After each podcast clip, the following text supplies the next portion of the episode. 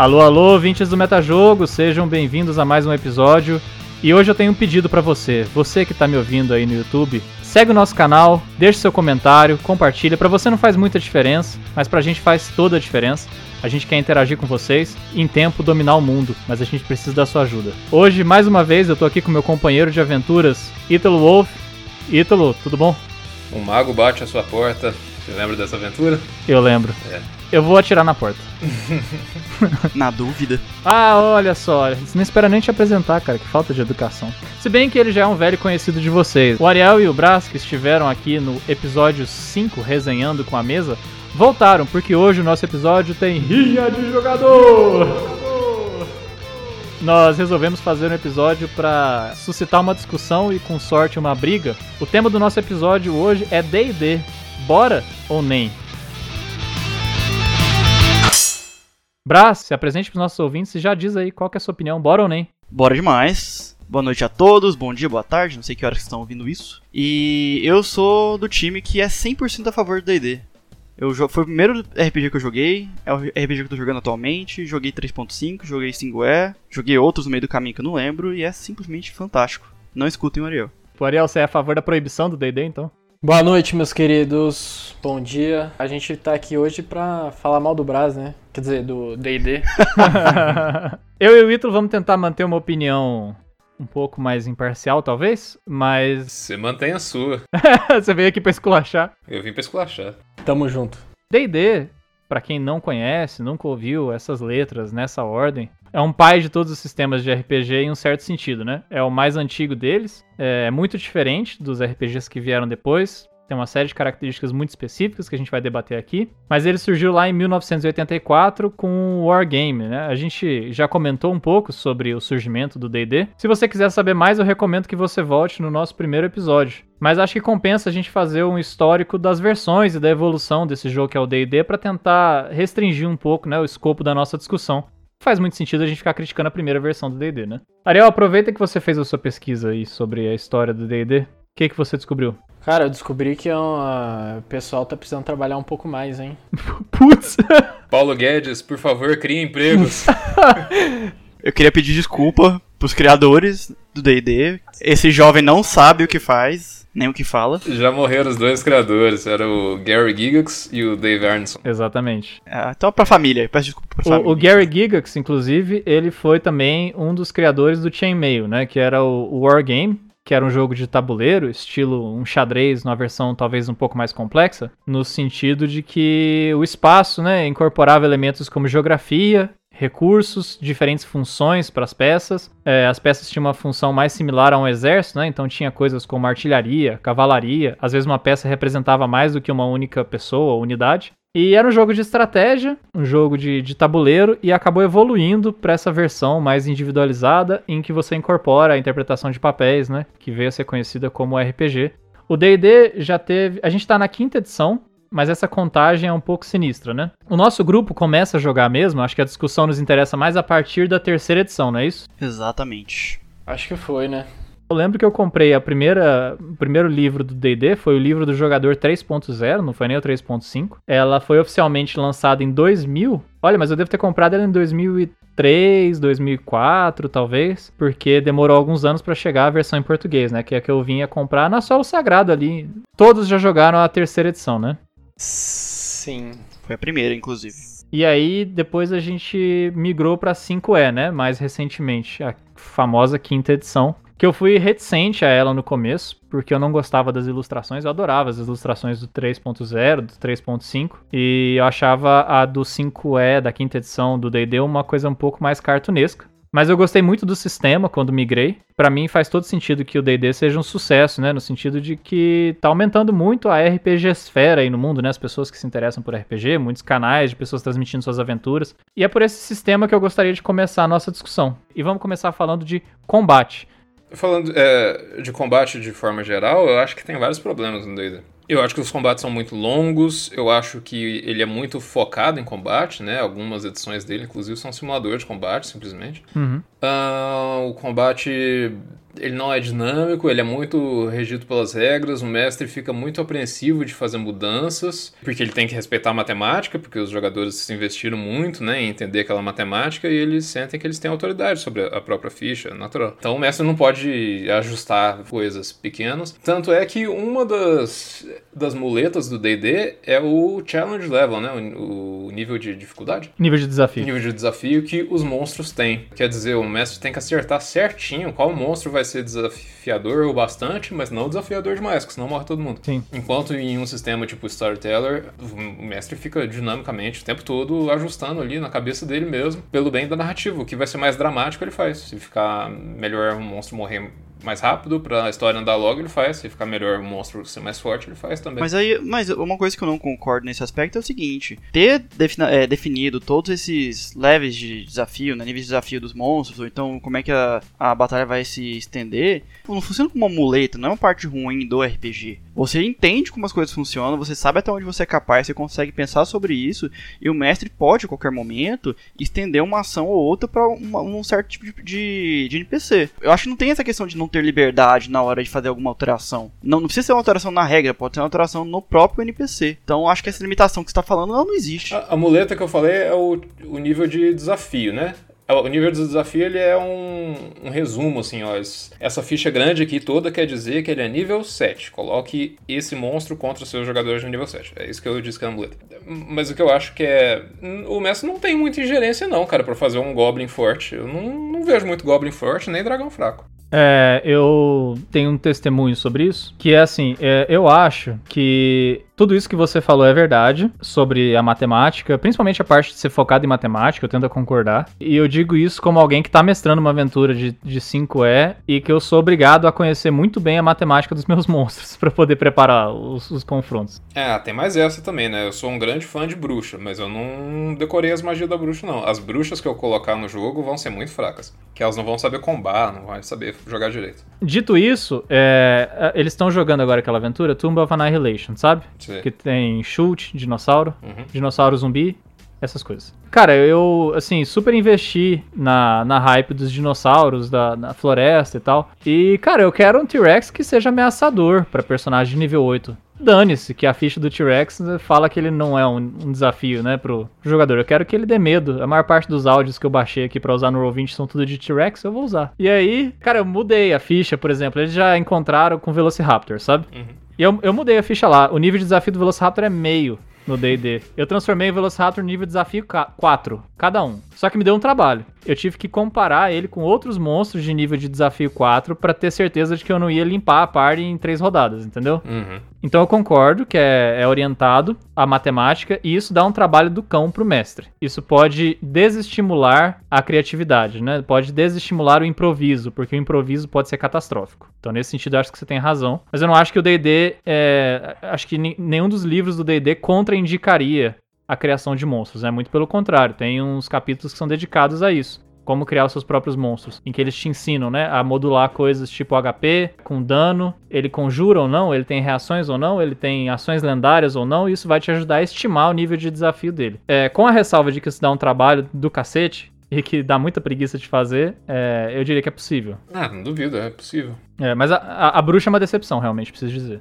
Ela é fraca? Eu acho que qualquer tipo de. Eu acho que qualquer, qualquer tipo de personagem que ele tem muitas é, ferramentas para batalhar, bruxas, magos em geral, que vão ter N tipo de magia, eles vão ser fracos quase sempre em, como NPC. Porque o mestre, ele ou ele não vai conseguir ter a, é, lembrar de todas as funções, ou ele vai usar todas as funções e vai destruir a party em uma rodada. Nossa aventura do Tomb of Annihilation que o João falou, foi uma situação muito parecida. Que enquanto a gente estava enfrentando uma bruxa, enquanto estava rolando todas as outras fights na, no turno, ela tava meio que ali no. levando na, na manha, sabe? A hora que ficou só ela pro final, aí ela começou a descer magia, uma atrás da outra. E aí começou a pegar um desafio difícil. É. Foi três, três, quatro contra ela e ela metendo chumbo. Eu vi que esse nível de desafio ele, ele se traduz em pelo menos um personagem estando à beira da morte, assim, né? Tipo, você pega a party de nível 8, você pega um bicho de nível 8, é, ele se traduz como se esse, esse monstro ele poderia levar um personagem à morte quase que com, com certeza. É, mas eu sinto que o day dele não consegue ter essa, essa dificuldade por conta disso. Eu acho que a party ela se é, especializa tanto em cada função que fica muito difícil para o monstro é, em questão ter a, a versatilidade para conseguir passar as barreiras que a, que a par impõe, né? Isso é um desafio, Ariel? É, isso é um desafio. é um desafio. Não sei, faz parte da, da, do propósito do jogo, né? As pessoas se propõem a bater a matemática do jogo, a vencer o jogo através de maximização, o que para mim é um problema, porque mata uhum. a interpretação. Concordo, concordo. Isso sim. Isso eu acho que é um defeito realmente. Não que, que, que seja impossível de ser contornado, mas eu concordo totalmente que isso estimula a gamificação do combate e a tentativa de, de vencer mesmo, sabe? É. Total. E, e põe o foco do jogo no lugar errado. Eu acho que esse é o principal problema que eu tenho. Uhum. Eu queria voltar no tópico, Ítalo, que você comentou quando você elencou os defeitos, e acho que a gente acabou deixando passar, que foi o, o tópico da lentidão. Do combate, é, sim. Eu queria colocar um asterisco aí também, se vocês me permitem. Eu acho que muito da lentidão tem a ver com falta de conhecimento das regras, tanto por parte do mestre quanto por parte dos jogadores, né? Porque quanto menos você, quanto mais aquilo é novo, mais comuns são as interrupções, né, para conferir se aquilo funciona desse jeito mesmo. E às vezes os jogadores não sabem exatamente o que o seu personagem pode ou não pode fazer, né? Então isso gera muito gera muitas pausas, né, para pensar sobre qual que é a melhor coisa que eu posso fazer naquela situação. Será que eu posso fazer isso mesmo? Será que o mestre deixa? Às vezes o mestre também não consegue deixar muito claro até que ponto ele aceita balancear as coisas na hora, né, para o jogador não se sente tão à vontade para uhum. Para explorar o cenário. Dito isso, eu também tendo a concordar que o combate é um pouco lento. Eu acho que são tópicos relacionados, porque no D&D você falou sobre nível de desafio, né? Eu gosto, eu acho como mestre muito mais divertido construir um grande monstro quando eu tô colocando os jogadores no encontro é, que vai ser resolvido com combate. Entende? Eu gosto mais de um dragão contra a party do que 50 kobolds. Sim. Embora possam ser coisas equivalentes, né? Só que 50 kobolds é muito mais ameaçador do que um dragão. Porque mesmo as criaturas mais poderosas do D&D, ela tem 3 ou 4 ações por rodada no máximo, assim. Se eu tô falando de semideuses. Aí eles não conseguem lidar muito bem com uma party grande sabe, de 5 ou 6 jogadores. Então, quantidade faz muito mais diferença do que nível de desafio nesse sentido. E aí, quando você quer desafiar uma party realmente muito forte, você precisa colocar muitos monstros. E isso realmente torna o combate interminável. São horas de combate. Sim. E sem contar, eu acho que. Aí a gente entra um pouco na.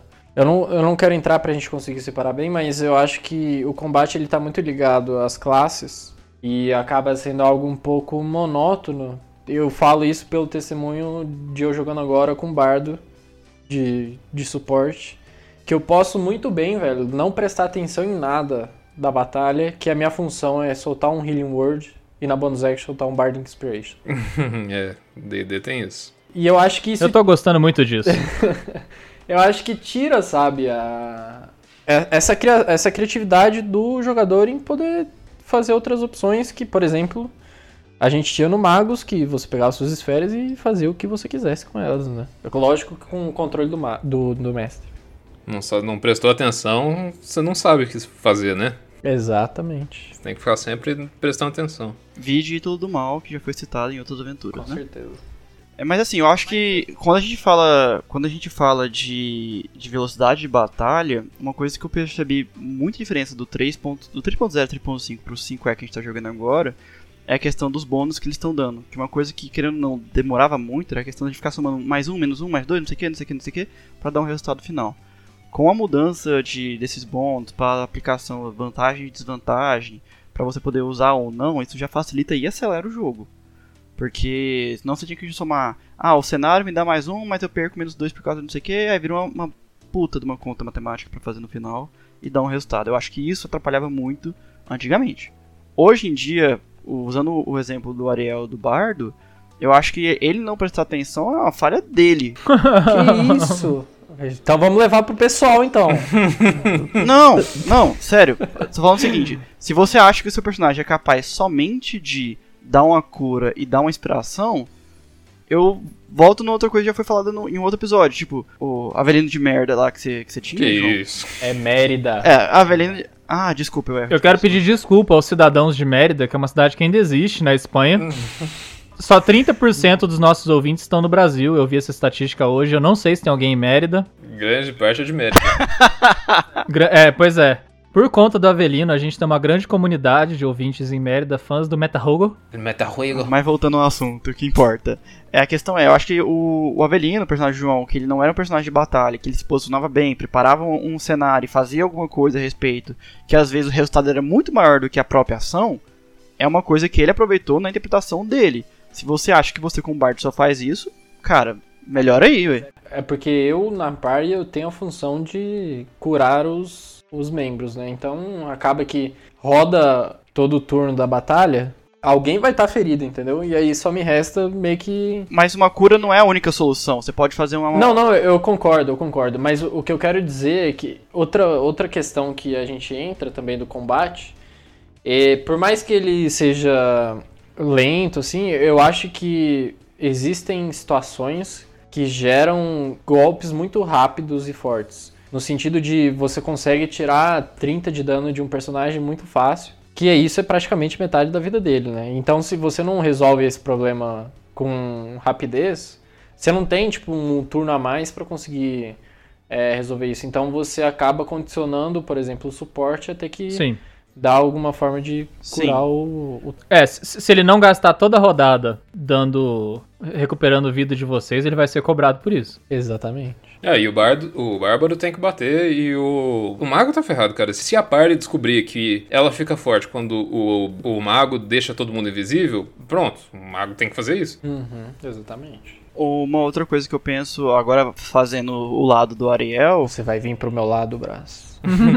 Só nesse momento, só nesse momento. A questão que eu acho que também a gente tem que pensar é o seguinte, a não, não acho que não, é, não chega a ser falha do mestre, mas acho que uma coisa que poderia ser aplicada é, mais vezes, para não imaginar somente essa questão a um grande monstro versus um batalhão de monstros mais fracos, é aquela regra do D&D que a cada X, X ataques que o personagem leva, tanto já obrigatoriamente ele leva de dano. Porque nós temos um personagem na aventura que está jogando, do, do Júlio, que ele tem 20 de CA, tem a opção de dar um reaction para aumentar o CA e ele fica completamente imortal. É, é, isso é outra regra, outro problema do D&D, que é tão grave que causou uma regra ad hoc, né? Uma regra que inventaram depois só pra... Um DLC. Do combate massivo. É, porque eles descobriram que o, o guerreiro, se ele entrar num mar de goblin, ele pode sentar, tomar chá no meio deles, que os goblins não conseguem bater nele, porque o CA do cara é alto demais. Mas eu acho que o, o sistema ele tem que melhorar de acordo com o que ele vai enfrentando. E se a gente percebe que, cara, é impossível se desviar de cinco ataques ao mesmo tempo, vai ter uma regra pra isso. E eu acho que aí é a hora da gente começar a gente tanto julgar o sistema quanto às vezes criar nossas próprias regras. Mas, é, mas aí a gente sai do, do, do sistema do D&D, né? É, pois é, ele, assim, é. Por um lado você tem razão, porque eles acharam uma solução pra isso. um Ponto pra eles. Mas por outro você tem que se perguntar o que causou esse problema. Na minha opinião, o que causou esse problema foi a ilusão de que é possível traduzir ações humanas em uma matemática perfeita que eles vão dar conta de ensinar todo mundo e vai ser divertido, além de ser perfeito. Não vai, cara. Você- quanto mais matemática você enfia no negócio, mais burocrático vai ficando. E você vai achando regra- é, é, buracos na, na regra que são implausíveis. assim. Lá pra frente, no D&D, às vezes você consegue fazer coisas absurdas que em um universo nenhum seria possível, mas que o D&D permite, porque regra em cima de regra, você constrói um castelo de carta ali maluco. Brasil, nós temos um sistema de armadura melhor que o do D&D. Aguardem episódios sobre isso. Ó, A gente vai, vai produtificar nossas criações. A gente vende sistema pra você, se quiser. Manda o, a gente vai botar o Pix aí na descrição, fica à É, vontade. ajude o canal. Dito isso, dito isso, eu acho o seguinte, é, eles perceberam isso, né? O Wizards of the Coast percebeu. Compara o 3.5 com o 5E. Eles des desburocratizaram muito, assim, porque eles perceberam que não precisava. É, não, verdade, melhoraram. O 5E é mais simples, ele tem muito menos perícia. com certeza. E a- inclusive aí e todo esse problema que tinha de batalha foi parcialmente resolvido tanto com essa regra que eu comentei quanto com a questão de vantagem e desvantagem. Porque quando você pega lá pra analisar o- realmente o resultado, é impossível você ser completamente intocável. Hum, Se, o for, se for bem preparado. não sei, viu? É, é, é impossível. É impossível. Essa, essa regra do, do CA aí, do- da classe de armadura, né? é, sempre me incomodou. Eu não tô usando é, atualmente, mas eu gostaria, porque eu acho muito implausível realmente um personagem cercado por cinco inimigos conseguir não ser atingido por todos eles simultaneamente.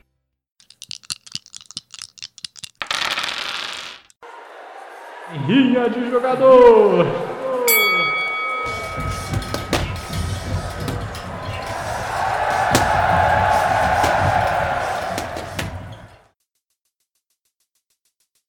Vocês não acham que o D&D, ele... Eu acho que não é nem... Até eu não acho, eu acho que é uma certeza, assim. O D&D, ele é, realmente ele é um, um sistema muito introdutório para as pessoas aprenderem o RPG de mesa, né?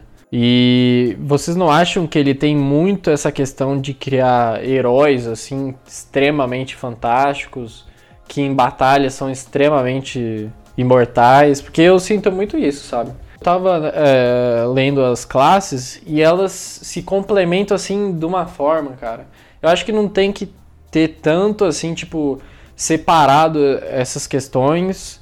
E, e eu acho que isso é algo que, que dificulta, sabe? Até pro mestre dar um desafio pro, pros jogadores. É, eu não sei se isso é um, um defeito, eu acho que você tem que abraçar esse, esse mundo preto e branco, o bem contra o mal, essa narrativa épica mais clássica, e eu acho que é possível encontrar diversão nisso, sabe? Mas não era, inclusive, a proposta original do jogo? Tava, tava vendo um pouquinho sobre a história quando foi lançado lá na década de 80 e tudo mais. É, era, tinha um, o título era assim, é o, o, herói não sei o que lá, era alguma coisa assim do gênero. Então, assim, a ideia do jogo original é que você seja o herói. Uhum. Que você salve a mocinha, que você faça uma coisa absurdamente impossível para os humanos, que as pessoas coloquem no pedestal.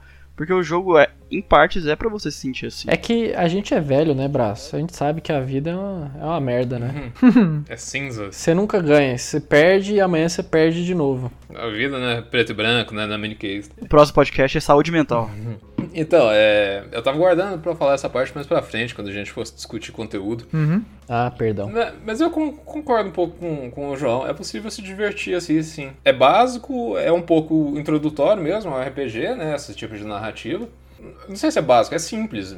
Mas assim, sei lá, rock também é simples. 4x4 pentatônica, 5 notas. Funciona. Mas é divertido, né? Tem seu lugar, né? Porque se você quiser fazer uma aventura revolucionária, artística, eu acho que não é o sistema para você. Porque realmente ele te empurra para essa narrativa épica. Mas eu acho que tem seu lugar. É, exato. É, também acho. A gente também já teve muito conteúdo, né, dentro da nossa mesa, então eu acho que a gente viver esse simples assim, talvez não é mais o que a gente busca, né? Tanto que a gente já criou milhões de sistemas aí para tentar se reinventar e continuar motivado a jogar, né? É, isso é verdade. Depois de um tempo você quer coisa nova. Podemos pular pro tópico magia? Nossa, Brasa, eu vou te esculachar agora. E aí? Magia é ruim. Nossa, sério? Você acha? Por quê? Eu acho simplesmente fantástico. Eu tenho muitos problemas com a magia da forma que o D&D concebe ela. Horrível. Meu Deus. Eu acho a magia do D&D mais próxima do, do equilíbrio ideal, tanto pro jogador quanto pro mestre, do que uma parte ruim. O que, que você acha de ruim nela? Não, primeiro vamos falar o que, que você acha de bom. Porque, é, assim, você partiu de um, de um, de um ponto de vista é, do game, né? Você, você disse que você acha pro jogador e pro mestre, então você já, já separou as funções dela, né? Ah, você fala que simplifica o esclarecimento da magia como regras, essas coisas, né? Sim, porque tanto a intenção da magia, como ela é feita, quanto como é a ação dela em game, como ela deve ser entendida, praticada, isso tudo já tem um impacto imaginado e, e calculado, né, pro D&D. Eu acho que a ideia dessa forma de você usar magia, combinada aos componentes de uma magia, seja verbal, somático ou material, ela traz realidade pro que tá acontecendo. E, inclusive, hoje, quando eu tava é, estudando sobre o, uh, sobre o podcast que a gente vai fazer hoje, eu entrei num, num vortex de informação até eu chegar num ponto de, de, um, de um homebrew de criação de magia, em que, por causa de tanta informação que o pessoal colocou em fóruns, sites, etc. O pessoal conseguiu extrair uma base para que você consiga criar suas próprias, suas, suas próprias magias em game. Lógico, é. Uma regra de balanceamento, né? Que fizeram. É, exato. Que assim, uma coisa que a gente já tinha procurado em outros RPGs que a gente nunca tinha conseguido fazer fielmente. E volta para um outro problema que nós já discutimos, que é o mestre tá de bom humor, a magia sai melhor, a habilidade sai melhor, tá de mau humor, eu não gosto de você, pegou uma habilidade de lixo igual é a gravidade. Então. Hum, isso nunca aconteceu, isso nunca aconteceu. Não, não. Estamina baixa é magia ruim, é sinônimos. Mas o que eu tô falando assim, eu acho que em questão de magia, pro D&D eu acho que não é um problema. A gente pode falar que combate pode ser um problema e tem pontos pra melhorar. Magia eu acho que já não é. Escola de magia e tudo mais, eu acho que foi muito bem definido. Eu concordo com você, funciona muito bem dentro do D&D. Eu não, não vou questionar tentar dizer que a matemática das magias está ruim, que mago é forte ou mago é fraco, que eu realmente acho que, que eles estão. Assim, dentro do DD, magia funciona muito bem. Mas tem dois problemas que, primeiro, eu não sinto que o mago, ele é um mago. Eu acho que ele é só um guerreiro que bate com coisas diferentes, que não um machado. Além disso, assim, a magia não faz sentido, cara. Ah, Sabe? não, não. D- d- Discorra, discorra que eu tô esperando. Não faz sentido, cara. Como que o cara. Ah, estamina baixa. Essa mina baixou só de pensar. Como que um cara sabe soltar teia de aranha com a mão? Tem essa magia. Tá, E ele sabe soltar raio de gelo. certo. O que, que tem entre esses dois? Sabe? Como que a disciplina. Qual a disciplina que esse cara estudou pra conseguir pular de uma coisa pra outra? O mago vira um, um- um qualquer coisa, velho. Ele faz qualquer coisa que ele quiser, que ele tirar da cartola. Mas aí, aí eu vou ter que ser advogado do diabo aqui um pouquinho. Que tem as escolas de, de magia, não é? É porque a gente não utiliza. Tem, mas elas não fazem sentido também, cara. É. Quer dizer, É porque as, as escolas de magia, elas são definidas por temas muito abrangentes. Eles colocam to- todos os possíveis efeitos em um pequeno grupo de escolas. A única que tem, assim, um tema mais forte, mais presente, que eu acho que cria uma estética pro personagem é a necromancia. não, adivinhação talvez um pouco também. Ilusão, ilusão, adivinhação, necromancia, todas elas conseguir. Não, mas a, a abjuração, por exemplo, é qualquer coisa. É qualquer coisa. Conjuração. Ó. Você cria qualquer coisa na sua mão, velho. Vamos comparar com o World of Darkness. Aquilo lá, cara, é muito mais interessante, porque eles criam nove também, né? Coincidentemente, são nove escolas. É, Me ajuda aí, João. É tempo, mente. Entropia, é, conexão, matéria, mente, tempo, espírito. Você percebe que elas são temáticas, né? Elas estão esteticamente conectadas. E uma pessoa que vai se especializando em uma, você consegue perceber como ela organicamente vai fluindo de uma magia para outra. E outra coisa que o jogador inventa. Então você percebe o processo mental dele ali, tentando ah, ser criativo, como é que eu conecto isso com isso. Enquanto no D&D você fica preso à sua ficha, cara. Você nunca vai precisar ser criativo, tá tudo absolutamente descrito. Você nunca vai precisar pensar fora da caixa. Tudo que você sabe já tá ali escrito, tudo que você quer fazer já foi feito antes, vai ser feito no futuro. E é isso. Pra mim não é legal, velho, porque o mago, sei lá, ele não parece ser um especialista na área dele, ele parece ser, sei lá, só um mago de jogo mesmo. Correto, Rogerinho. Engraçado que eu não sei o que, que o Braz acha, mas o meu único problema com o sistema de magia é o foco mágico, foco arcano. É, tem essa aí também. Eu não acho que seja um problema tão grande, porque eu adoro o sistema de magia do mago, sabe? E aí eu entrei lá no mago e falei assim, putz, eu vou tentar fazer uma versão disso pro D20. E aí eu peguei e fiz a lista, com base nos clãs, de todos os métodos que o livro do Magos ele- cria, sabe? Aí eu percebi que essa era a lista de classes do D&D. Como assim? Não tô nem zoando, é igual, é igual mesmo, tem uma paridade, assim, é A metodologia de como fazer magia do Magos se resulta nas classes. Isso. O monge, é- é- ele faz magia do mesmo jeito que um clã do magos, Ah, tá. através do corpo. Que aí o D&D traduz isso numa matemática que é o sistema de ki Aham. do monge. Idem pra, por exemplo, música ou rituais, que é o bardo. É, oração, clérigo. Guerreiro é o quê? Guerreiro não é conjurador, né? Ah, só os conjuradores, tá. Tem uma paridade entre os, os mecanismos do mago e os conjuradores do D&D. É isso que eu quero dizer. Então, pra mim, o problema era o método. Porque o, o método, ele adiciona muito, muito estética, né? O personagem. E eu acho que o foco arcano tira isso. Uhum. Porque acho que o personagem que trabalha, por exemplo, com componentes mágicos, que eu acho legal. Eu não desgosto da estética, da estética do mago, né? Do wizard mesmo, da classe do D&D. Porque eles têm muitos componentes que são até interessantes. Eu acho que eles fizeram um trabalho legal ali de pensar nos componentes. Tipo, ah, ele tem que ter uma, um pedaço de lã, uma pena... E, enfim, uma coisa que tá esteticamente relacionada à magia, né? E ele estende o efeito do item pra, pra realidade. Isso, mas aí colocou foco mágico, você tá querendo tirar do jogador esse ônus, sabe? Essa. Enfim, ele carrega a magia dentro dele, pra onde quer que ele vá. Que é isso que transforma a magia em algo sem estética. Muito mais do que o sistema em si, entende? Sim. Porque você, po- é, você poderia refazer o mago todo com D20. Só se você aumentasse a vida do mago, do mago, porque ele, como tiraram o ônus dos itens, eles colocaram ônus na vida e no CA e na, nas perícias baixas e em tudo o resto. Sim, concordo, concordo. É, o mago teria que ser rebalanceado com um risco imenso de quebrar o jogo. É. Sim.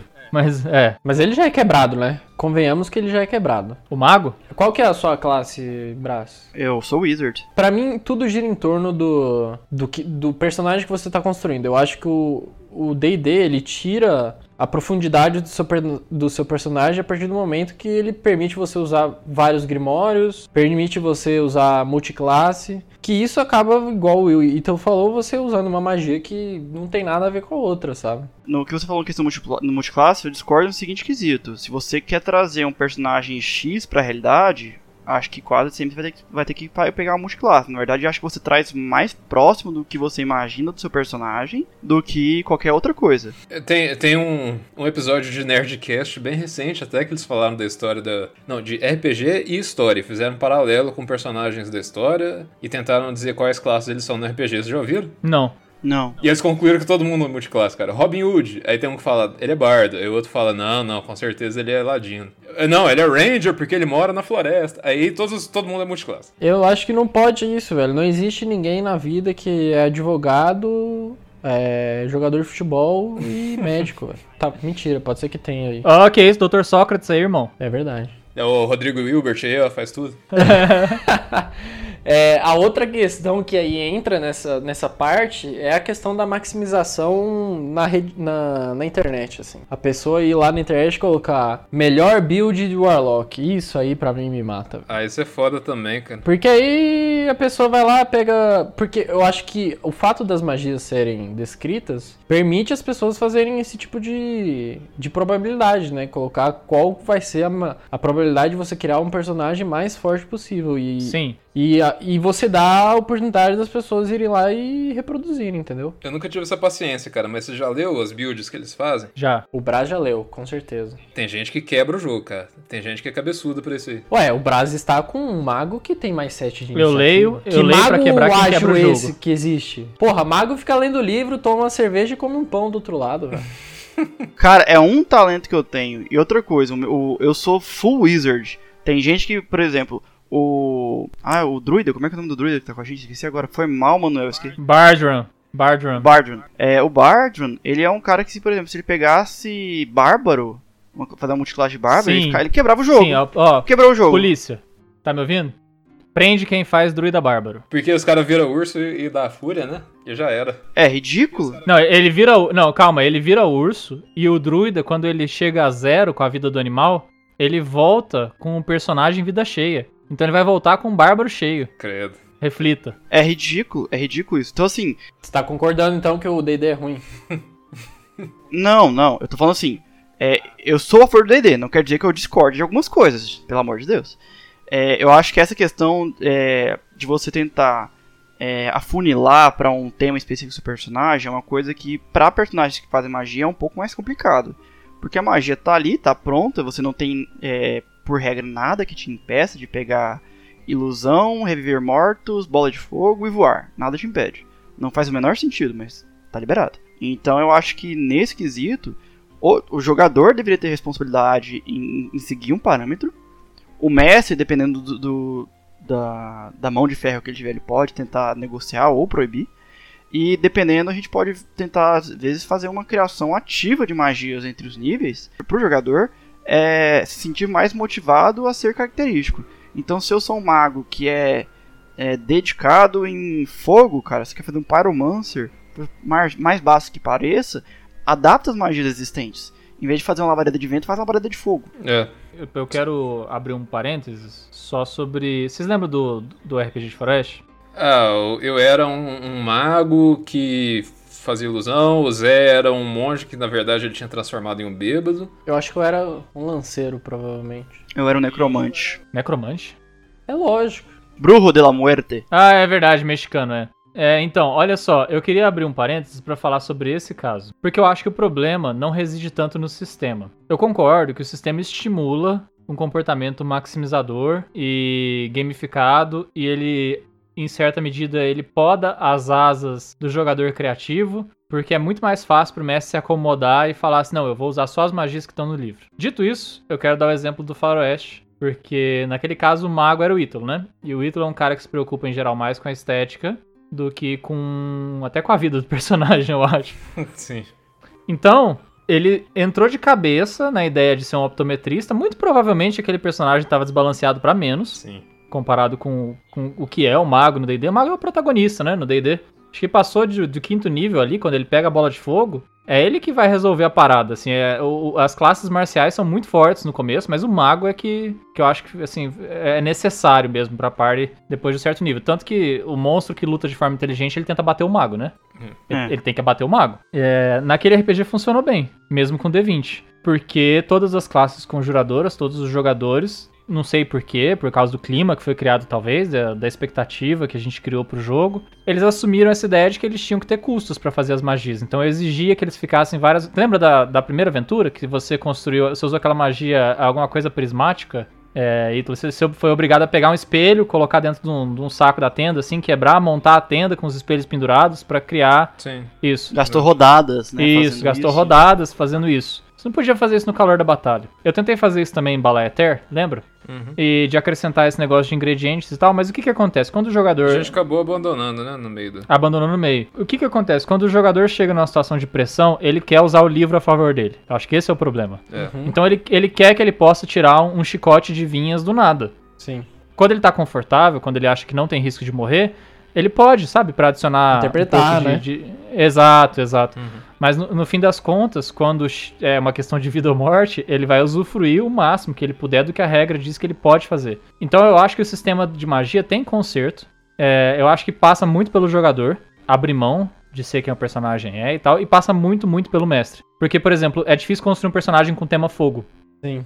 É, só com as magias que tem no livro. Então o mestre vai ter um trabalho aí de construir a aventura ao redor dos seus personagens. Faz sentido pra vocês? Porque o, o- o mago pode aprender com pergaminhos também, né? Então eu tenho que escolher direitinho os pergaminhos que eu vou colocar no caminho do, do mago. Porque senão pode ser que eu, como mestre, produza essa deturpação estética que nos incomoda tanto. Mas quando você fala mago, você, t- você tá falando em específico alguma classe ou todas que são conjuradores? No caso de aprender pergaminho, eu tô falando só do mago, né? Porque só o mago que pode aprender magias novas em game, assim.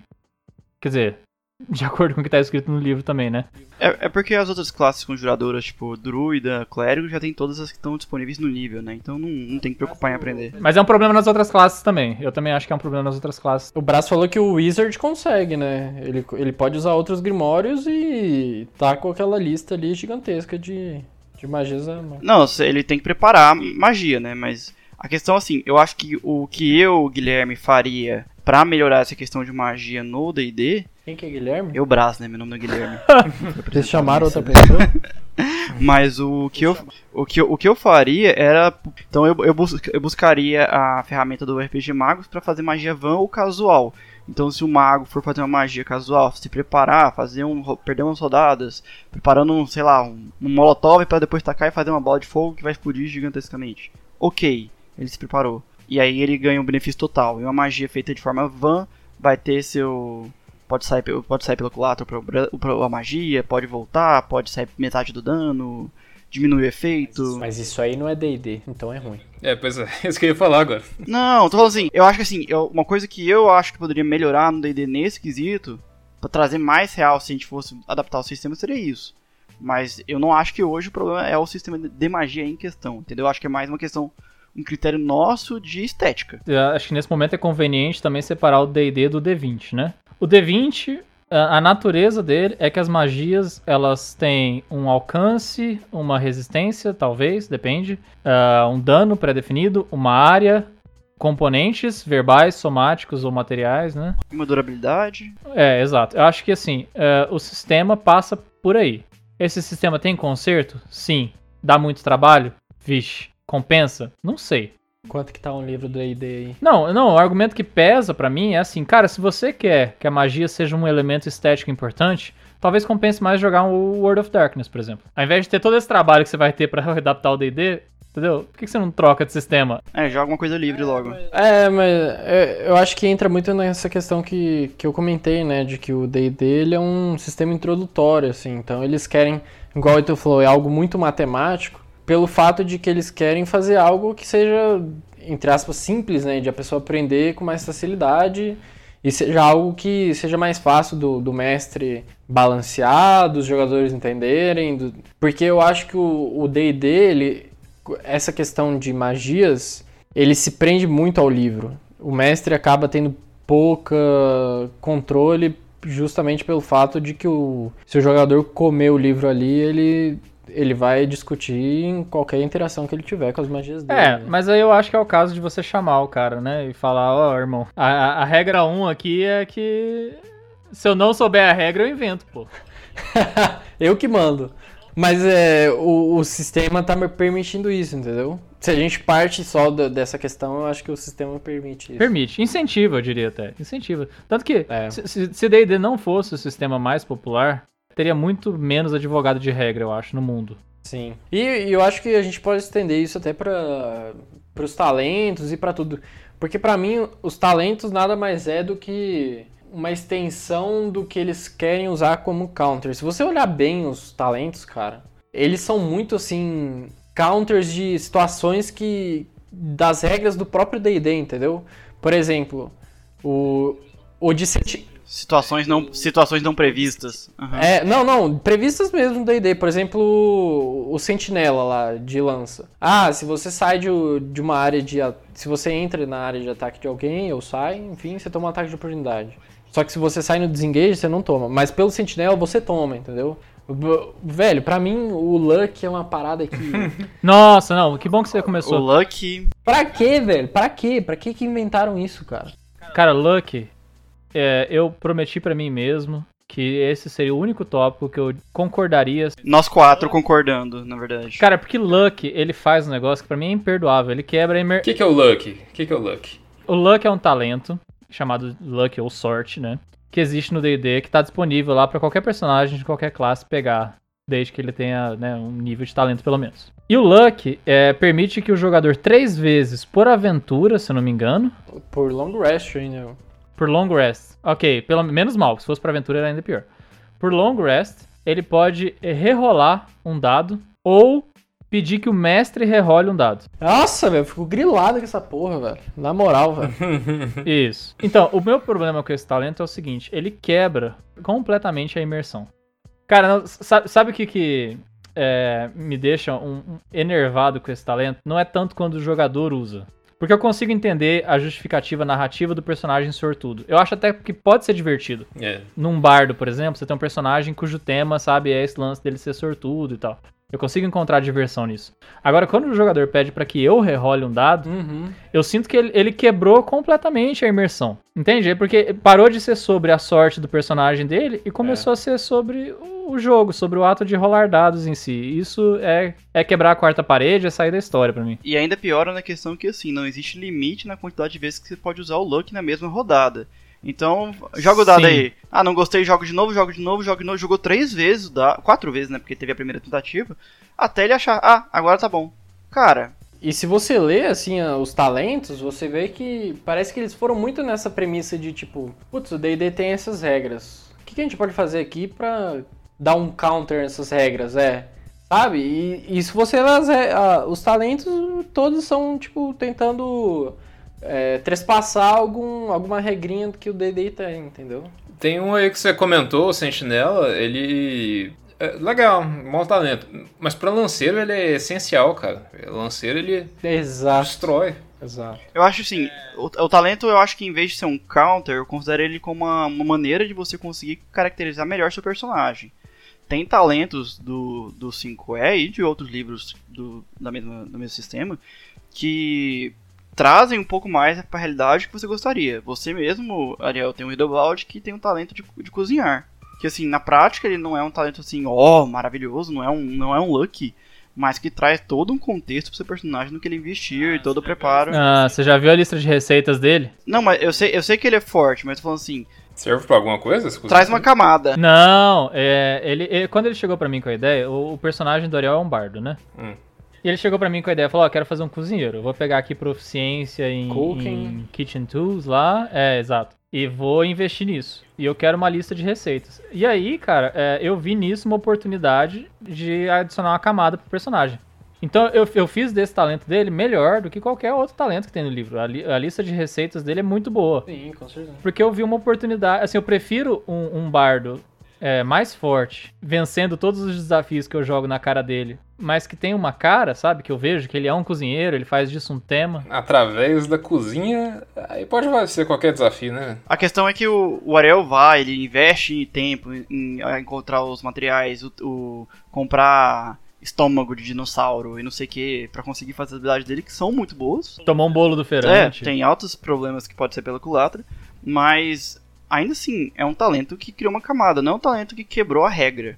Eu acho que se for se for Isso. pensar em questão de talento que é ruim, seria o, o de quebra-regra. Eu quero aproveitar o lance dos talentos e jogar uma pergunta pra vocês, que eu acho que ela é, é uma... Lembra um, um sistema que a gente criou? É, Ítalo, mais Ariel e Brás também, porque todo mundo contribuiu, né? Ah, aquele sistema, aquele mais extenso, né? Que nós passamos anos desenvolvendo, que não tem bem o nome aquilo. Lembra que ele tinha personagens sociais, intelectuais e físicos? Sim. Vocês lembram disso? Sim. Lembro. A gente fazia um esforço imenso, eu e o Ítalo. A gente perdia horas sentados lá em casa pensando como que a gente podia fazer as três opções igualmente atrativas. Uhum. Eu acho que o D&D gastou muito tempo com magia. Eu acho o sistema de talentos um- um- uma versão meio troncha, assim, do sistema de magias para classes marciais. Sim. E o sistema social é deprimente. Esquecido. Esquecido, total. Coitado do personagem social no D&D. Coitado totalmente. Nossa senhora. E pior que assim, tem muito fórum que fala, ah, porque ele é, é, é usam o termo, né, face, ele é muito face da party, ele é muito importante para as relações, porque sem um face você não, não desenvolve parte do jogo. Eu falei, cara, se tiver três, quatro momentos que é necessário um face, o resto você resolve com porrada, então... Vocês estão vendo que o É. braço tá vindo pro meu lado, né? É, pois é. O braço tá sendo convencido. Não, velho, eu, não, reconhecer um erro de um sistema, reconhecer um erro de sistema não é um problema. Eu acho o D&D fantástico. Eu sou social, braço. Eu sou bardo. Tô te influenciando. E por isso é um lixo, e fica só tacando Healing Word. Eu acho que é uma, uma parte do sistema assim que eles deixaram totalmente pro mestre, sabe? Pra tentar desenvolver alguma coisa que deixe mais atrativo ou interessante, que não seja fazer um check de perícia. E tem fucking três perícias ou quatro perícias pro, pro personagem social. E carisma, o personagem que é bom em carisma também é bom em intimidar, porque intimidar é carisma. Então o cara que é super bacaninha, sabe? Carismático, ele, ele também é, Ele xinga. por conseguinte, muito bom em, em intimidar. Ele xinga E, bem. e isso pra mim faz muito pouco sentido, assim, é uma é um, jeito muito grosseiro de tratar a dimensão social no RPG. Eu reconheço que é um desafio, porque o personagem social se confunde com o próprio roleplay. Mas isso não é desculpa. Tem muitas coisas que, que dá pra fazer que funciona muito bem. Por exemplo, sistema de contatos é uma coisa que a gente já implementou, existe em outros RPGs também. Acho que funciona bem. Não, se a gente for catar aqui que funciona melhor, tem que entender que o D&D tem um contexto histórico, ele não é não é a proposta do jogo. No começo, o jogo que nasceu do do wargame ali, ele estava interessado mesmo em simular combate, não é um jogo só não tem que ser bom em tudo, tá certo, mas você achar que um personagem social tem espaço no D&D, eu não sei, cara, eu acho que funcionaria melhor se eles abolissem essa dimensão social e englobassem logo o bardo nos nos magos, né? É, quer dizer, já foi, né? O bardo é considerado um conjurador. Uhum. E ele melhorou do 3 pro 5, porque no 3 ele era uma nulidade completa, né? No 3.5. É, mas aí fica aquele negócio, né? Até que ponto isso é um bardo mesmo. É, É. né? Porque, assim, é, é porque ele toca o instrumento na hora de fazer magia. Primeiro que isso é esteticamente incômodo, na minha opinião. Nossa, extremamente. não, não dá pra. Não funciona, cara. Não funciona. Sabe, assim, em, em- em que medida isso é um método de magia? Porque não tem uma discussão extensa sobre o que, que muda ele fazer magia com componentes mágicos ou, ou com música. E o que que é o método no D&D? Ele é o único otário que tem que se- se atentar ao método. Um- o mago já mandou o método pro escambau com... Com o componente pouch. O foco carne também. É, foco arcano. Não, mas o, o- todo- todos, os, todos os conjuradores possuem algum tipo de foco, seja druídico, religioso, todo mundo tem foco. Ah, mas todo mundo ignora isso aí, cara. Todo mundo ter foco é a mesma coisa que abolir o método. É. É, e eu acho que a outra questão que a gente entra também é a questão das subclasses, né? Que você pega no nível 3 do, do 5E. Que eu acho que eles tiveram pouco esforço em tentar balancear elas entre as classes mesmo, assim. Você pega classes que... É, essa subclasse do nível 3, algumas são muito melhores do que as outras, sabe? Ah, mas eu acho super positivo, sabia? Esse eu acho o ponto forte do sistema. Eu gostei também quando eu conheci o 5E. Não, não, eu, eu acho que é legal ter, mas eu acho que tem classe, tem subclasses que são muito melhores que as outras, entendeu? Sim, mas o balanceamento não é, o- não é o, a abordagem do D&D. Sempre foi a nossa, mas não é muito do D&D, Ah. não. Uma coisa que tem que levar em consideração, Ariel, que assim, primeiro, é, a subclasse, você Você vai pegar primeiro de acordo com o que você acha que vai se fazer justo pro seu personagem que tá criando, né? Beleza. Em questão dele ser melhor ou, ou não, o que o pessoal leva em consideração dos fóruns que eu já li que o pessoal faz a, a avaliação né, da, da classe. É, E tem até rank. tem rank, já vi vários ranks. Mas a questão é que eles colocam assim, o quão útil vai ser aquela classe numa aventura genérica. Então, quanto mais genérico ou mais aplicável for as habilidades, melhor ela vai ser perante qualquer outro evento- qualquer desafio que você for enfrentar.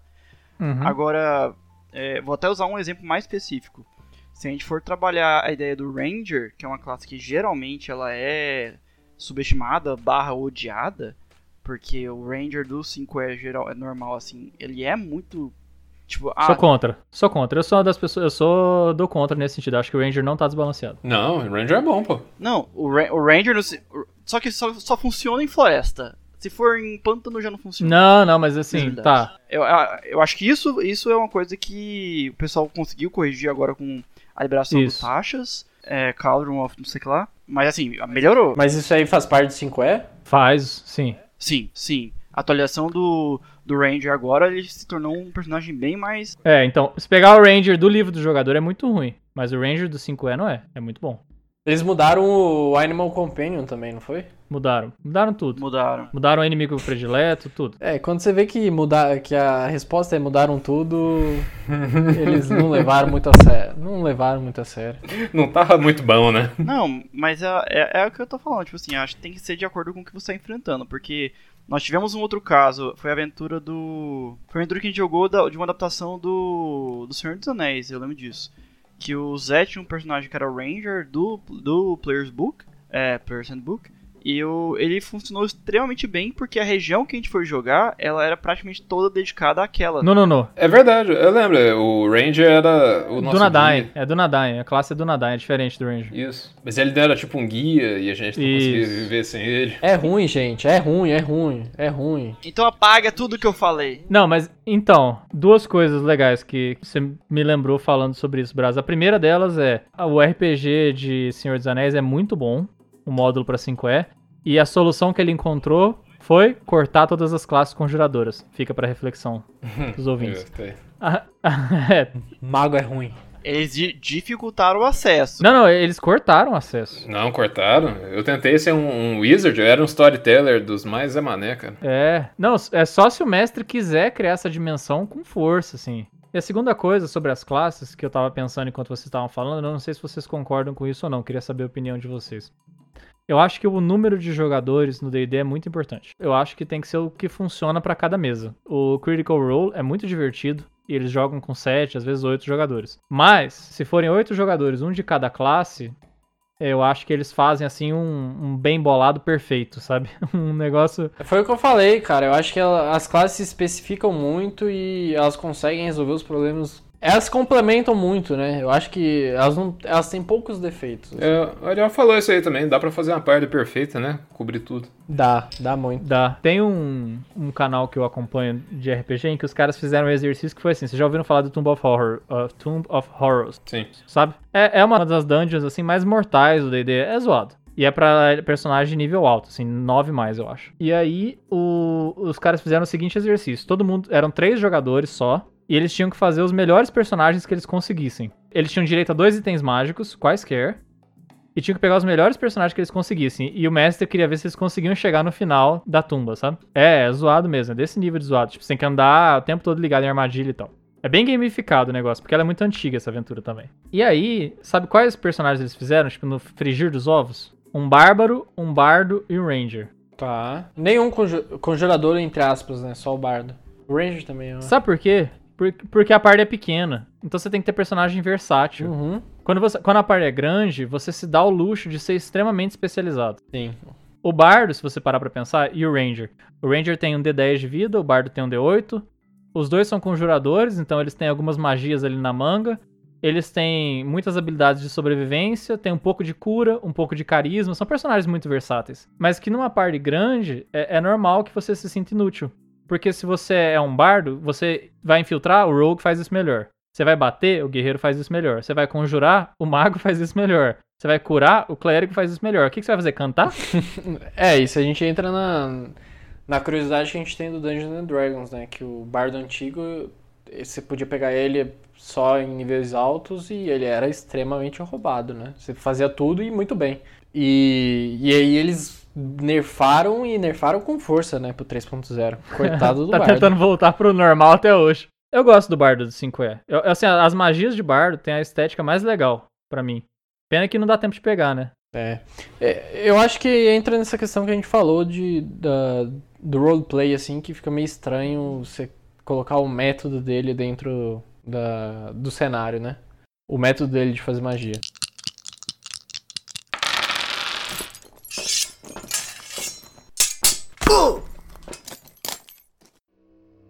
Mas você não acha que a gente tá muito pegado só à classe e a gente abordou pouco a questão da raça? Porque assim, uma coisa que eu, eu sinto um pouco de falta que eu senti. Eu senti isso muito quando a gente jogou o, a versão do do D&D de Senhor dos Anéis.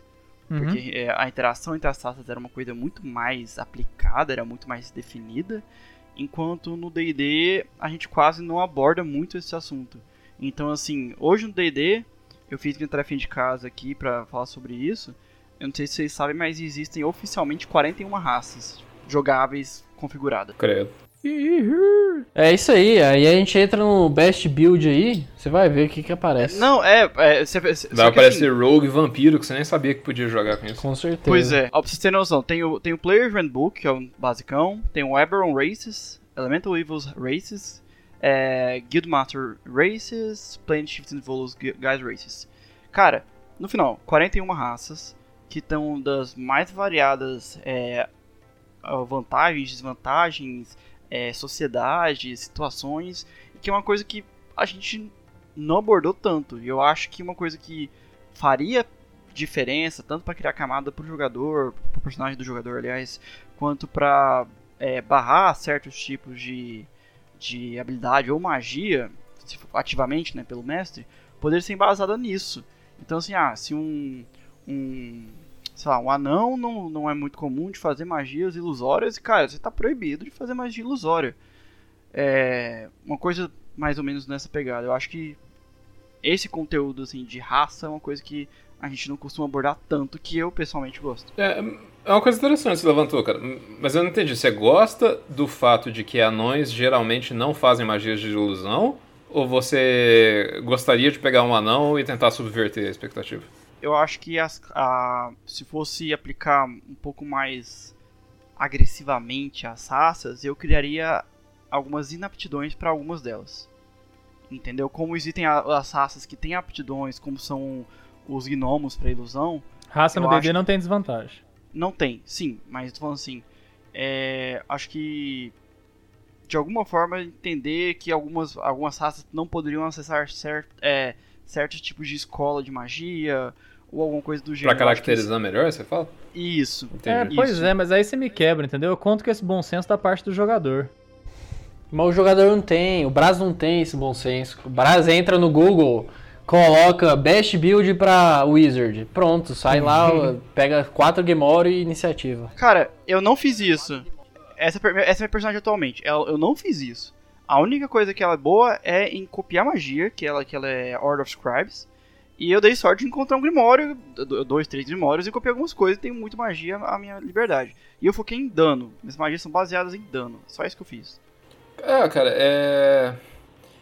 Eu comecei a jogar no 3.5 e a gente jogava com o que, cara? Com elfo, meio elfo, orc, anão, goblin, halfling, era a mesma coisa, sei lá. Ia pegar Goblin não. Gno é, Halfling Gnomo. halfling gnome, é, acho que era só, né? E humano, claro. Ó, uma, uma breve lista pra sua insatisfação. Acrescenta nisso aí agora Tabaxi, Typhling, Tabax é aquele homem tigre. Tinha o Tauren, né, velho?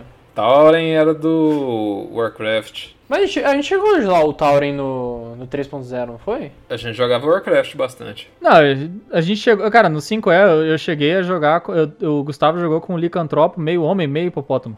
É, não, não tem, não tem limite, cara. Ah, mas aí criou, né? Isso extrapolou o sistema, né? Não, mas isso aí, cara, é, o sistema não- nunca foi um obstáculo pra eu fazer isso, porque se o cara já pode pegar Homem Dragão, Homem Typhling, Homem.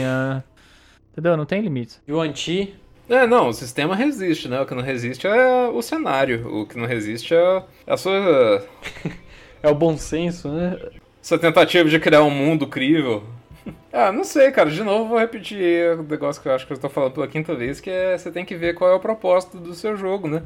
Se quiser fazer um negócio galhofa, assim, um negócio. Você quer, por exemplo, você pode fazer isso, é um mod de, de GTA e botar aí a Barbie pra brigar com quem, cara. Sei lá, faz o que você quiser. Pode. É, mas eu não acho muito divertido, não, velho. Eu, eu gosto de pensar num mundo incrível, num mundo interessante, que tenha uma história entre as raças que seja verossímil, né? Você quer pensar num homem hipopótamo?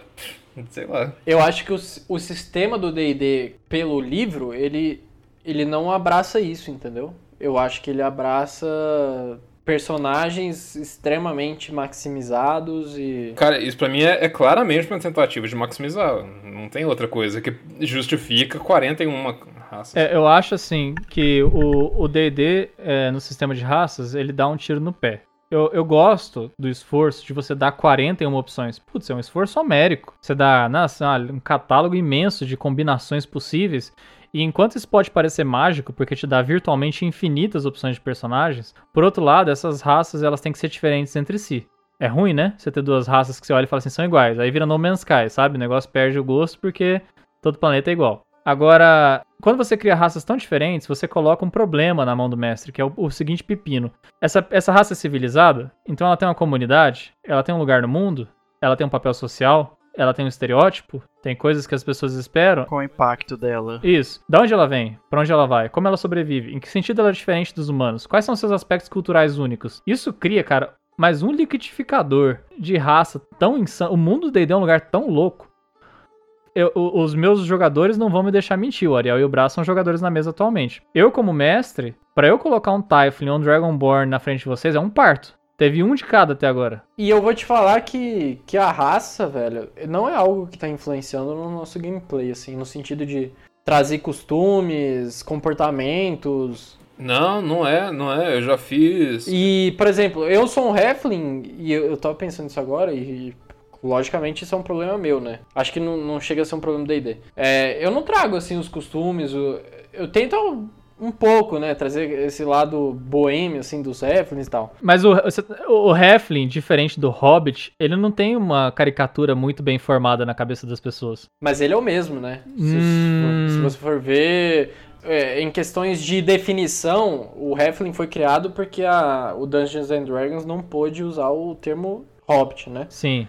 Mas é, é para ser a mesma a mesma cultura. Né? Mas eu concordo com o Ariel, cara. Não é uma coisa que é, que subtrai da, da experiência, não. Já, já joguei, já fiz RPGs que todo mundo tinha que ser humano e não tinha nenhum sub-humano, nenhum orc, nenhuma sub-raça assim, não. Era humano e selva, só. Humano e bicho. E dá, os personagens saem diferentes, sim, cara. Você não, não depende desse tipo de coisa para criar profundidade, não. É verdade. Não, concordo, concordo, também acho. Vocês acham que o D&D, ele, ele traz essa profundidade das raças, assim? De, não. Da, de mostrar costume, cultura, essas coisas? Acho que não. Sim, tá no livro, no livro traz, no livro tem essas informações, gente. Eu acho que ele se vale muito do que o Senhor dos Anéis já criou. É, se inspirou muito, né? Para as raças mais marcantes. É, anão, elfo, orc e halfling funciona massa. Tem uma pá de cultura e estereótipos, principalmente anão, elfo e humano, né? Muito inspirados pelo Senhor dos Anéis. Então acho que os jogadores fecham a Gestalt ali, sabe qual é? Sim. Você coloca assim um, um meio círculo, o jogador fecha com conhecimentos de outras fontes, principalmente Senhor dos Anéis, Terra-média e tal. Agora, as, as raças que são do D&D mesmo, cara, eu... Elas até têm uma cultura. Se você for nerd bastante para pesquisar sobre Faron e tal, tem lá um lore, sabe? Tem um canon que eles vão desenvolvendo livro após livro. Mas eu acho que elas não tem o suficiente. Eu, cara, Dragonborn para mim. Eu ia falar agora, velho. Não tem profundidade, cara. O, o que é, o que é Deus, um Dragonborn? Porque assim, tem o Kobold, né? Tem, tem. Co Kobold, legal. Fraquinho, lixo, escravo de dragão, segue os dragões, onde o dragão tá, Kobold arma sua toca lá e idolatra o dragão como se, do dragão como se fosse um deus. Massa. E o, Dra e o Dragonborn? Quem, quem, é você? Cara, não. Ninguém entende o que é esse troço, não, velho.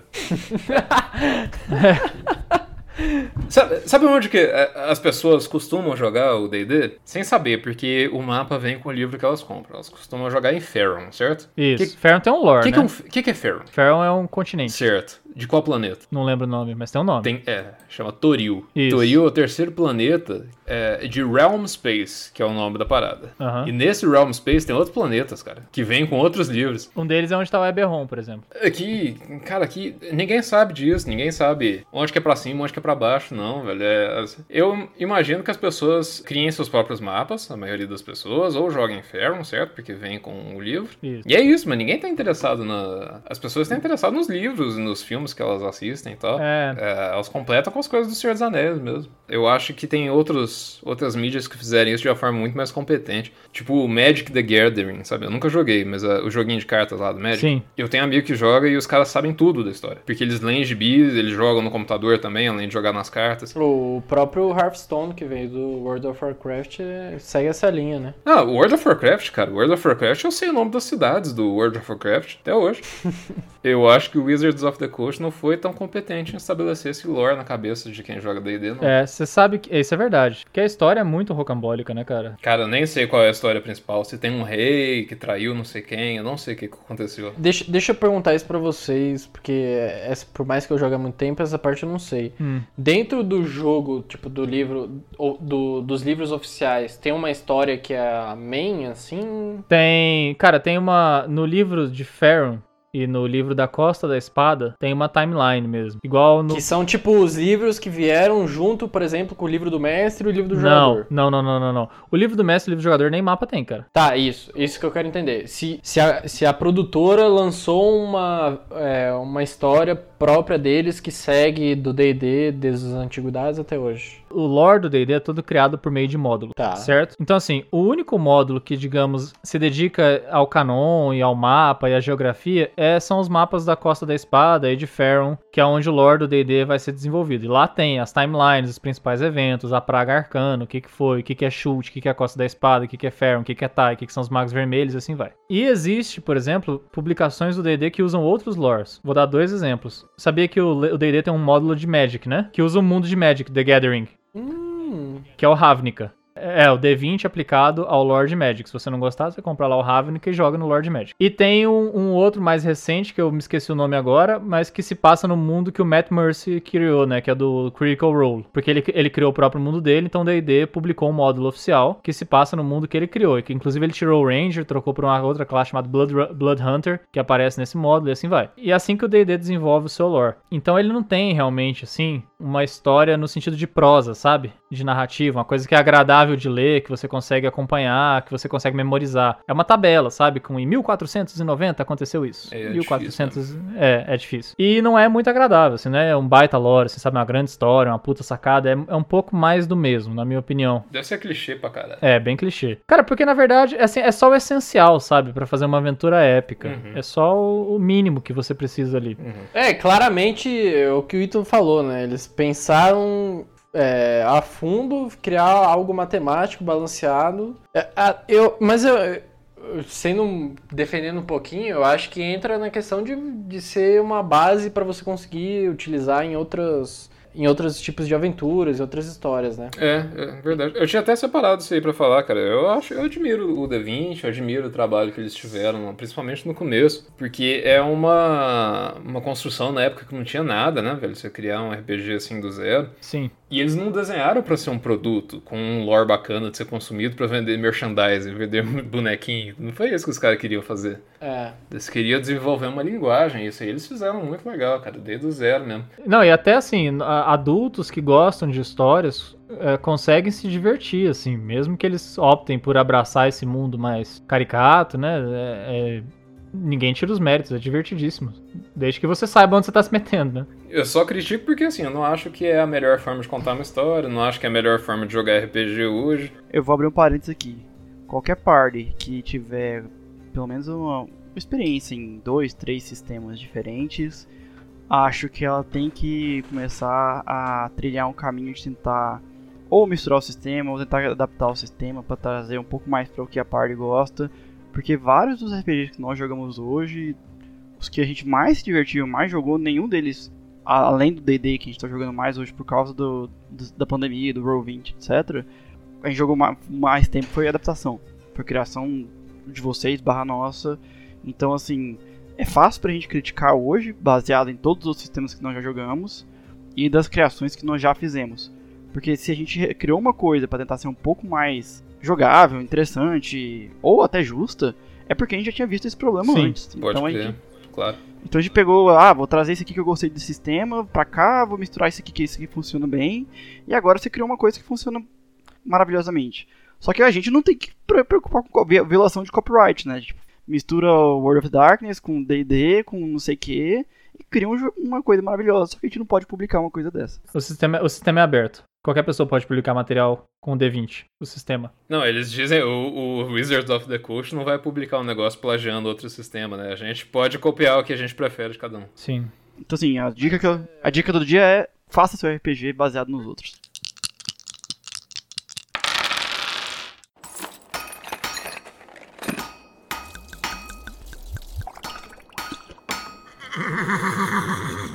Me permitam abrir esse tópico oficialmente, que eu tô sentindo que vocês estão entrando nele já. Vai lá, eu tô prestes a falar.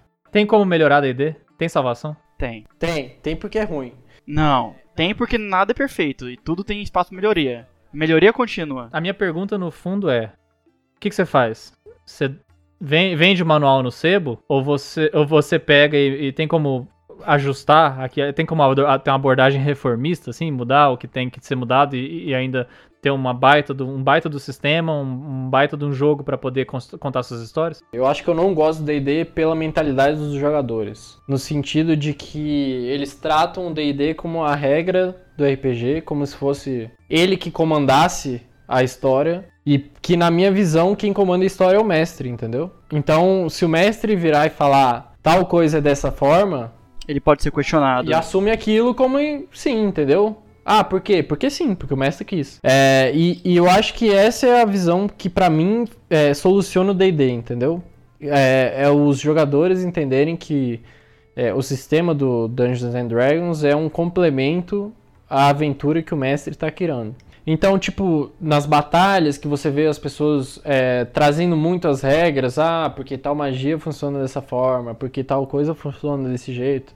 Os jogadores têm que dar a liberdade do mestre decidir como ele quer que isso funcione para que se construa uma história, porque no final tudo se resume a criar uma história e personagens é, épicos, enfim, com profundidade. Pô, eu quero dar um beijo na sua testa agora, velho. Eu acho que o problema da, o, o problema da nossa mesa foi meio que o contrário, sabia? Hum, Porque você falou que o importante é o jogador entender, né? E o mestre é quem conduz a história. hum. Eu acho que. Eu vou falar por mim agora e vou me arriscar a tentar falar pelo Ítalo, ele pode me desmentir se eu estiver errado. Mas eu acho que tanto eu quanto ele compartilhamos a, a visão de que o jogador é responsável por mais de metade da história. Sim. Mas o problema é que às vezes os jogadores, na nossa opinião, se focam nos elementos errados.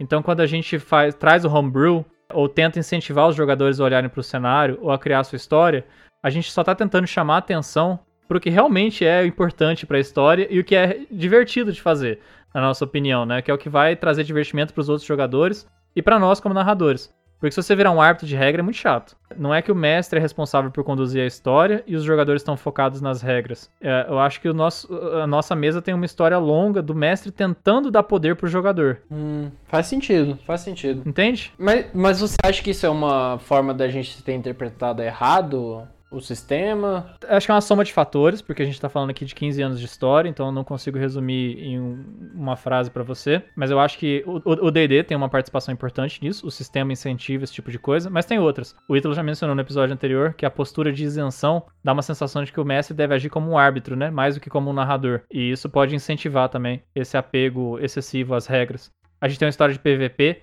que a gente já mencionou também em outro episódio, que acaba, né, puxando a ênfase pras regras, porque vira uma questão de quem ganha ou perde Uhum. né? O, NPC morrer, ninguém liga. O jogador morrer, é pesado. Então acho que é, um- é uma junção de fatores, cara. Não é uma coisa só. Mas você sabe que eu comentei isso no, no último podcast. Inclusive, assistam, ouvintes. Podcast número 5. Eu falei que eu me permiti o meu personagem morrer pela história, né?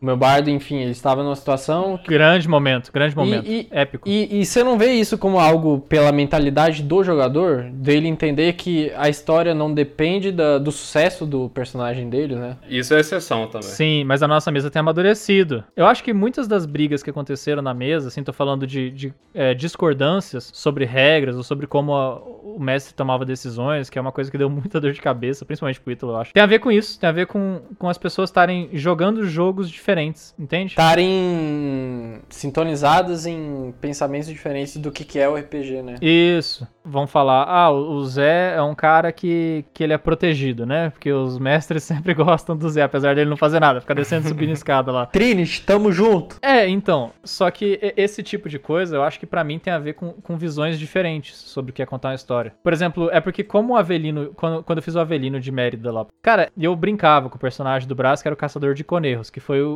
o jeito que eu encontrei de brincar com o fato de que o personagem dele era super bem, bem redondinho, assim, né? Que tinha as habilidades todas pensadas para se encaixarem. Não tô falando que isso prejudica um personagem coeso, mas ele era muito mais forte que eu. Não, mas não prejudicou em nada. Ele, inclusive, contribuiu pra história, mas ele era melhor mesmo. Funcionava melhor o personagem dele. Mas assim, é, é, é difícil um jogador. Porque, por exemplo, para você se colocar no lugar do personagem lixo, e perceber que você é o personagem lixo, você tem que estar tá muito afim de contribuir para a história. Sim. Porque senão você se sente lesado, você sente que você fez seu trabalho mal. É. E aí é, acho que é o momento que a pessoa tenta compensar na maxima, maximização, lá, blá blá blá.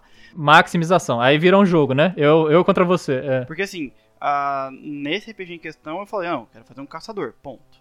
É, no Deconerros. Que soltava magia, que fazia. Num mundo de magia, cara. Um rocambole. Mas a, ele curava. a questão é, ele curava também.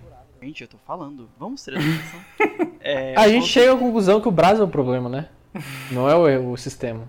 Vou me abster nesse momento porque eu não consegui terminar minha frase, mas tudo bem. Vai lá. Mas o que eu queria dizer é o seguinte: eu acho que no, a gente tem que pensar no RPG, nesse RPG em questão, aliás, o dano por si só era uma coisa que era muito chocante. Diferente do que é pro D&D hoje. No World of Darkness, um dano de um arc flash ele é muito mais verossímil à nossa realidade como pessoas humanas do que no D&D. Uma flechada num cara gordinho, igual era o Avalin de Mérida, cara, tu cai num tiro. Ele tava malhando. mas tava, mas tava pansudinho, né? Mas aí é, mas é completamente diferente, né? Acho que o, pra, a proposta do, do RPG em questão, eu ter abordado essa função X, ele parecia ser melhor no aspecto batalha. Que é uma coisa. Não, não parecia, não. Ele era. Ele era, ele era melhor. melhor. Não, vocês são lindos. Vocês entraram no último tópico, que é a postura de mestres e jogadores. Eu coloquei ele em último de propósito, porque para mim era a chave. Eu não sei se vocês estão de acordo. Sim. Não sei se vocês estão de acordo, mas para mim é isso, isso é o que resolve, resolve. o problema. Eu, eu, igual eu falei, o D&D é você... não, ele não é problemático como um sistema de regras. Ele é problemático a partir do momento da interpretação do mestre e do jogador, né? Da forma como você vai levar isso. Acho que mais do jogador do que do mestre. Mais do jogador do que do mestre. Porque como o jogador ele vai impactar na, na história, nas decisões, nas ações, etc. O, e o mestre também não pode dar um de punho de ferro e proibir impositivamente que o cara faça ou desfaça algo. Eu acho que pode.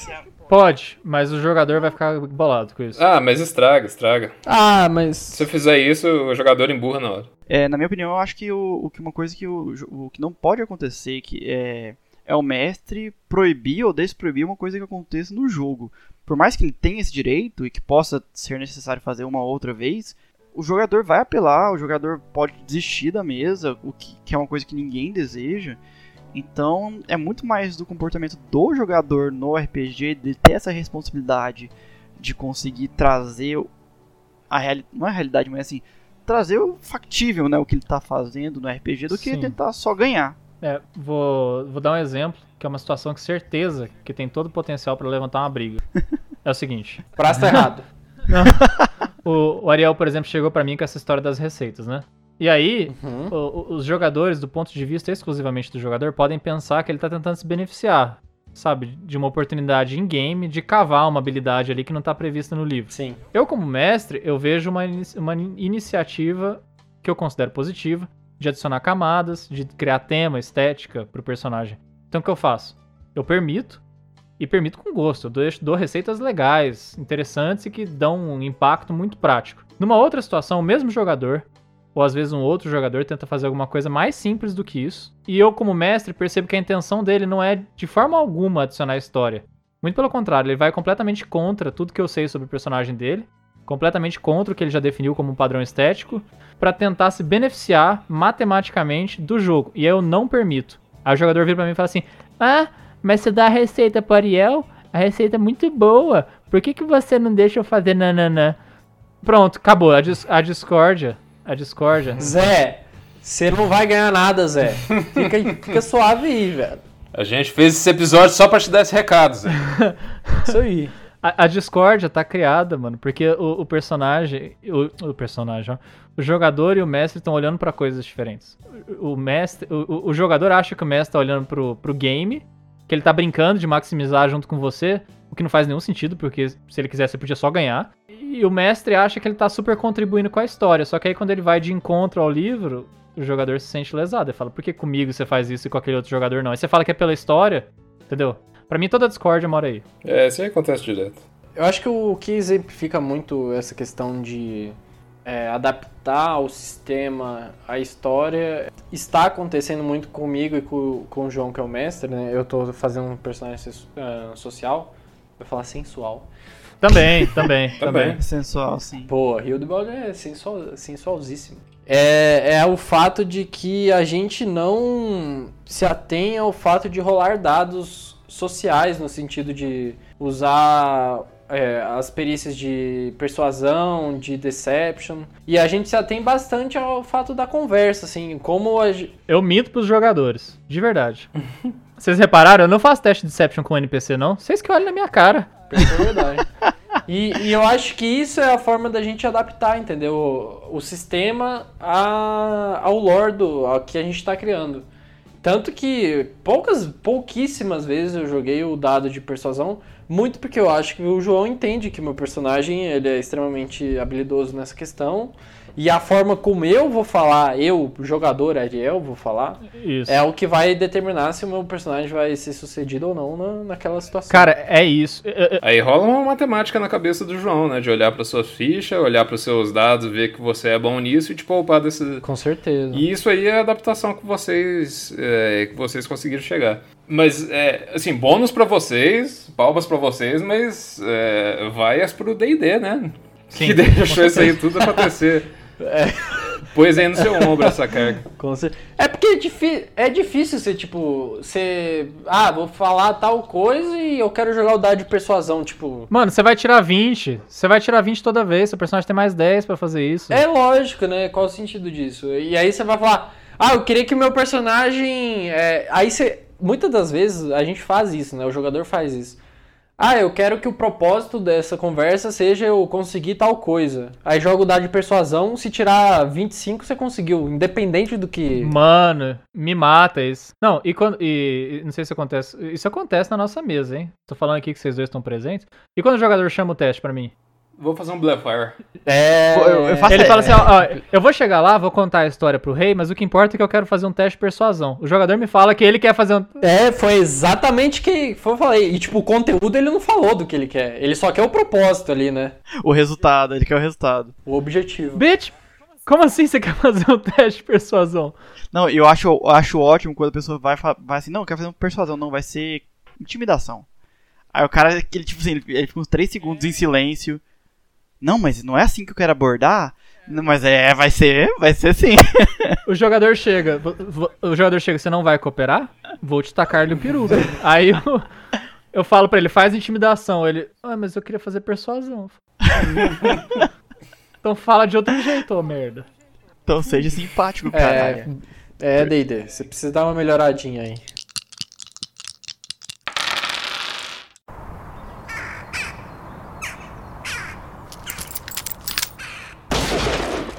Cara, é, eu acho que acabou que, assim, eu fiquei muito feliz que a gente chegou num, num acordo bonito, né? Sobre quais são as limitações do D&D.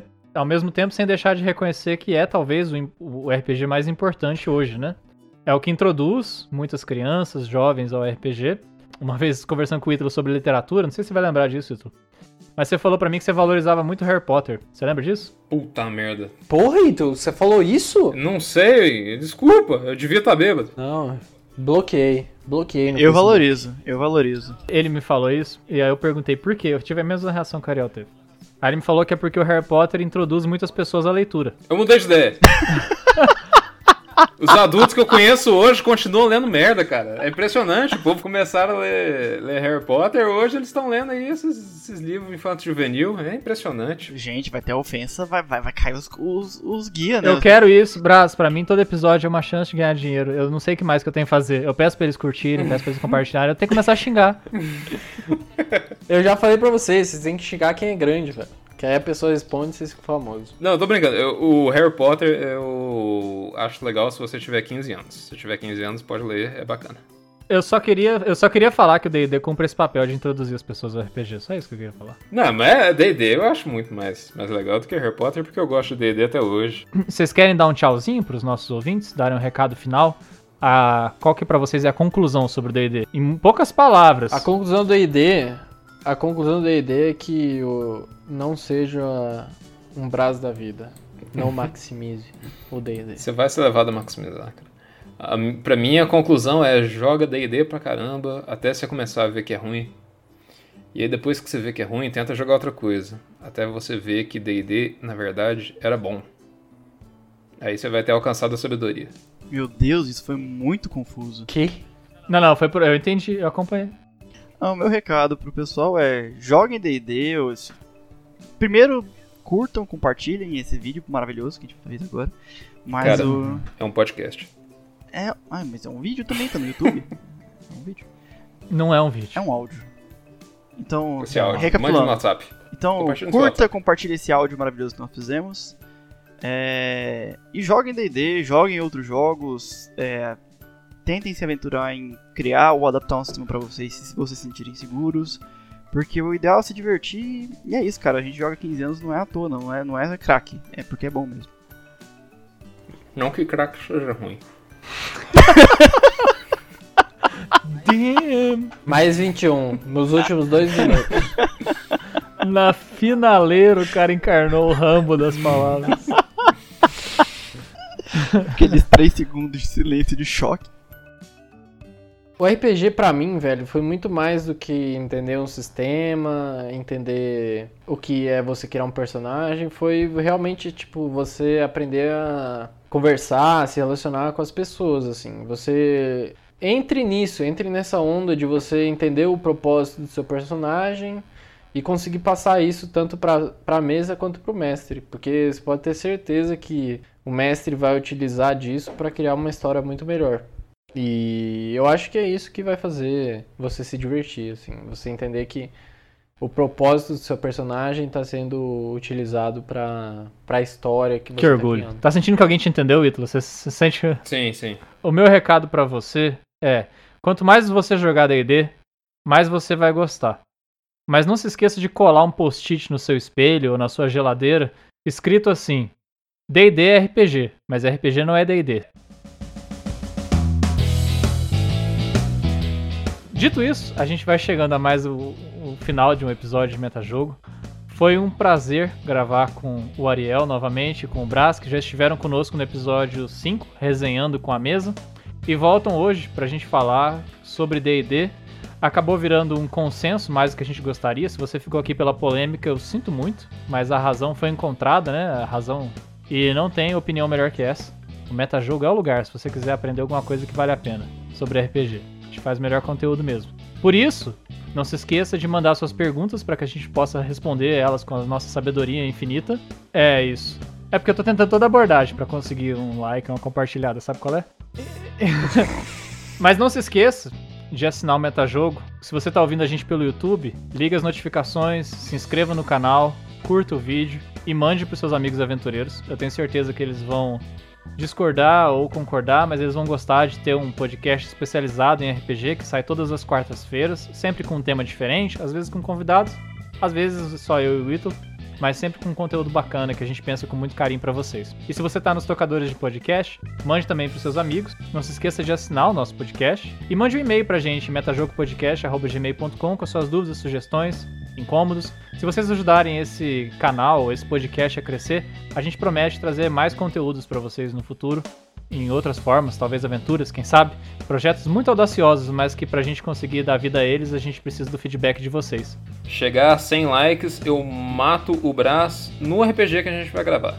Que isso, meu. Fica esperto. Caraca, essa eu gostei. Foi um prazer gravar com vocês, eu achei que ficou muito legal. Até a próxima. Ariel, Brás, Ítalo.